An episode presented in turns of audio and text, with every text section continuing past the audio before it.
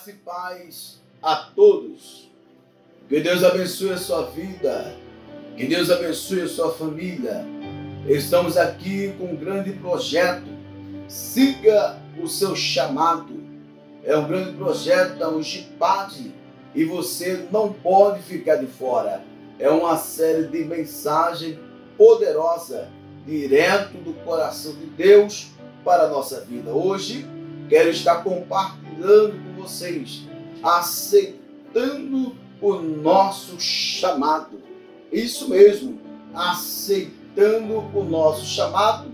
Eu já quero compartilhar um versículo, dois versículos da palavra do Senhor para nossas vidas, que está em Atos dos Apóstolos, capítulo número 9, versículo de número 28 e 29. E como Lídia era perto de Jupe, ouvindo os discípulos que Pedro estava ali, lhe mandaram dois varões, rogando-lhe que não se demorasse em vir ter com eles. E levantando-se Pedro, foi com eles. E quando chegou, o levaram ao quarto alto. E todas as viúvas rodearam, chorando e mostrando as túnicas que e vestes que Doca fizera quando estava com elas. Meus irmãos, bem sabemos que tudo nessa vida foi criado com um propósito. E o propósito é de produzir. Se você olhar para a natureza, a natureza está produzindo.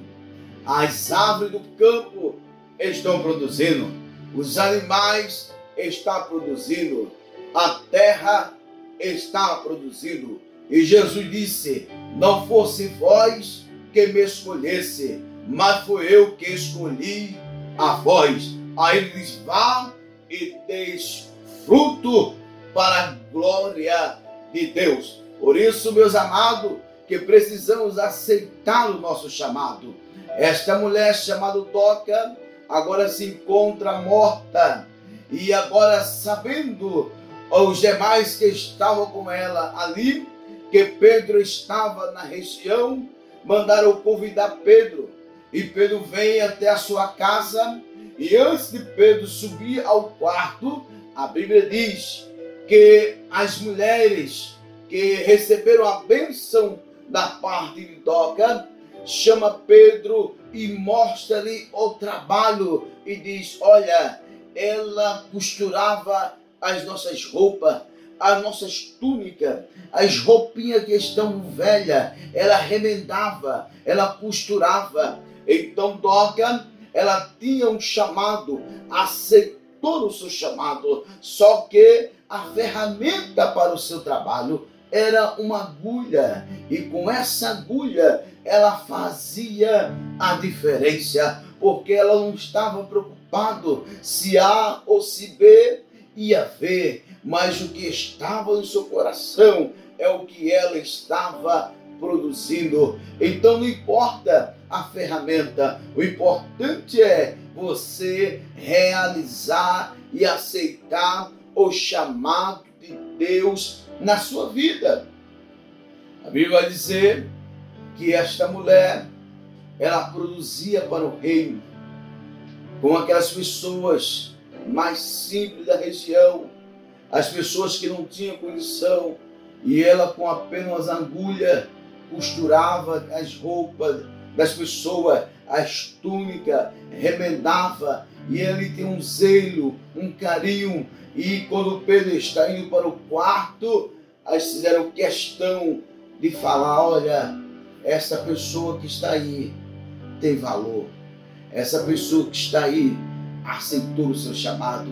Essa pessoa que está aí passou pela vida, é, mas deixou um legado com apenas uma agulha só. Ela fez a diferença na minha vida, na vida das minhas amigas. Ela nos abençoou com a condição que ela tinha para me abençoar. Então não importa se você vai ser um porteiro da casa do Senhor, se você vai ser um ministro de louvor, se você vai ser um pregador, se você vai pregar no hospital, ou se você vai pregar na escola, ou na faculdade, ou na família, não importa onde Deus colocar você. Você pode ser um escritor, você pode escrever livros, você pode compor hinos, mas o importante é você produzir para o reino, é aceitar o seu chamado. Não importa a ferramenta que o Senhor vai entregar na tua mão, o importante é você fazer a diferença.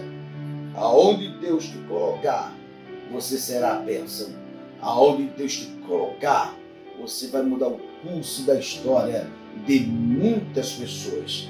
Estamos com essa série de mensagens.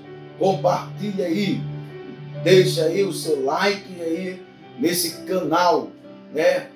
Mande para os seus amigos, para os seus familiares. Siga o seu chamado. Aceite o seu chamado. Não fique de fora. Que Deus abençoe a sua vida. Que Deus abençoe a sua casa. Em nome de Jesus. Que Deus te abençoe. Amém.